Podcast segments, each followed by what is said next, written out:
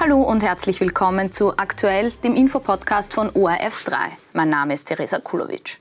Nach dem Großangriff der Hamas setzt die israelische Luftwaffe ihre Gegenschläge im Gazastreifen fort. Die Kämpfe zwischen der Terrororganisation Hamas und Israel fordern auf beiden Seiten mehr als 1000 Tote. Über die geopolitischen Folgen der aktuellen Ereignisse habe ich mit Martin Weiß gesprochen. Er ist ehemaliger Botschafter in den USA und Israel und jetziger Präsident des Salzburg Global Seminar. Herr Weiß, äh, es heißt immer wieder angesichts des Angriffs äh, der Hamas auf Israel, dass das ein israelisches 9-11 war. Sie waren zu 9-11 selbst in den USA. Würden Sie das auch so sagen?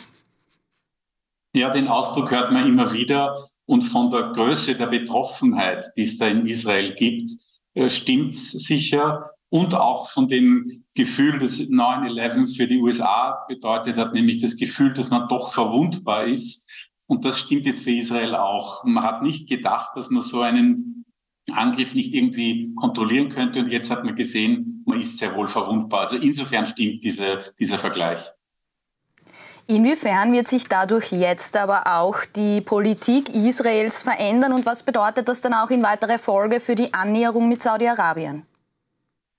Naja, es hat sich jetzt, glaube ich, wirklich was geändert, weil seit es diese Probleme um Gaza gibt. 2005 ist Israel aus Gaza abgezogen. 2007 hat die Hamas dort die Macht übernommen.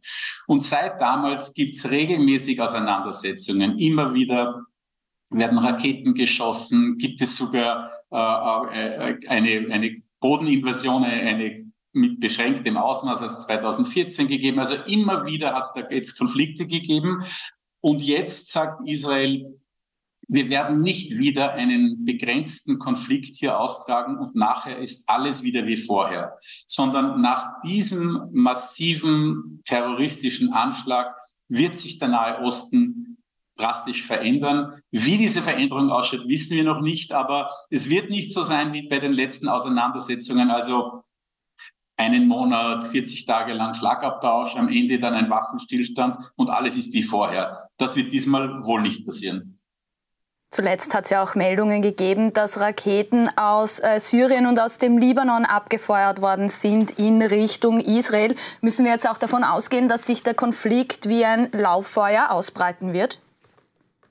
Nein, davon muss man nicht ausgehen, aber die Gefahr besteht.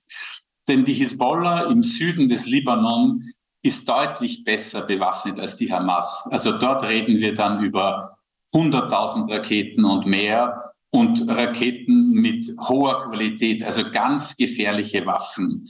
Würde die Hisbollah in diesen Krieg mit einsteigen und Israel also dann im Norden und im Süden kämpfen, wäre das noch eine ganz drastische Eskalation. Äh, das, alle versuchen das zu verhindern. Deswegen auch gibt es die Warnungen der USA, auch die Verlegung eines Flugzeugträgers in die Region, um zu signalisieren, steigt auf keinen Fall in diesen Konflikt mit ein. Äh, und bis jetzt scheint es auch so, als wäre das kontrollierbar. Aber das kann sich ändern. Die Gefahr besteht. Israel weiß das auch ganz genau. Der Iran, das haben einige Beobachterinnen auch vermutet, dass der die Hamas unterstützt. Der weist das aber zurück, dass es da Unterstützungen gegeben hat. Es gibt derzeit auch noch keine Beweise. Aber welches Interesse hätte denn ganz grundsätzlich der Iran, die Hamas zu unterstützen gegen Israel? Also der Iran unterstützt die Hamas ganz sicherlich, das ist hundertprozentig klar, äh, mit Waffen, mit Logistik, mit anderem. Die jetzige Diskussion läuft ein bisschen darüber, war der Iran in diesen unmittelbaren Anschlag direkt involviert. Aber dass da die Hamas vom Iran unterstützt wird, ist völlig klar. Ähm, für den Iran ist ein so wenn Sie so wollen, ein übergeordnetes Problem.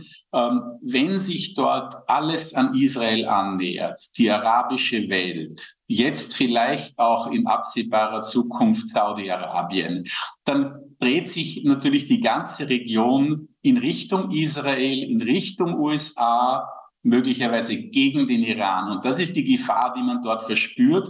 Äh, und das heißt für den Iran, wenn es dort Unsicherheit gibt, Unruhe gibt, nicht alles sich in eine, in eine Richtung verändert, die gegen den Iran geht, dann ist es für den Iran gut. Also es gibt ein, durchaus ein Interesse, äh, ein Spoiler sozusagen zu sein, also jemand, der verhindert, äh, dass sich da alle in ein Boot setzen. Also das ist so das übergeordnete Interesse des Iran. Der wichtigste Verbündete von Israel, das sind die USA. Da sind sich auch die zerstrittenen Demokraten und Republikaner einmal sehr einig. Jetzt ist es aber so, dass der Kongress derzeit handlungsunfähig ist. Wie sehr schränkt das denn die Hilfen auch für Israel ein? Ja, bedingt. Sie haben ja jetzt gesehen, äh, ja, der Kongress hat zum Beispiel keinen Sprecher derzeit. Trotzdem hat es den Präsidenten nicht daran gehindert, einen Flugzeugträger in die Region äh, zu verlegen, äh, Waffen zu liefern an Israel und, und, und. Also die Handlungsunfähigkeit ist wirklich nur begrenzt. Und ganz ehrlich muss man sagen, äh, Israel verfügt über eine sehr starke Armee, wird ja seit Jahren von den USA unterstützt anders als die Ukraine. Israel braucht jetzt niemanden, der Israel unmittelbar mit Waffen unterstützt. Israel ist sehr gut ausgestattet. Da geht es teilweise um moralische Unterstützung und dann eben um das größere Bild im Nahen Osten, wo natürlich so ein Flugzeugträger, der auch äh, Raketenabwehr möglich macht in der Region, das kann schon helfen. Äh, aber Israel, die israelische Armee ist stark und kann sich selbst äh, behaupten.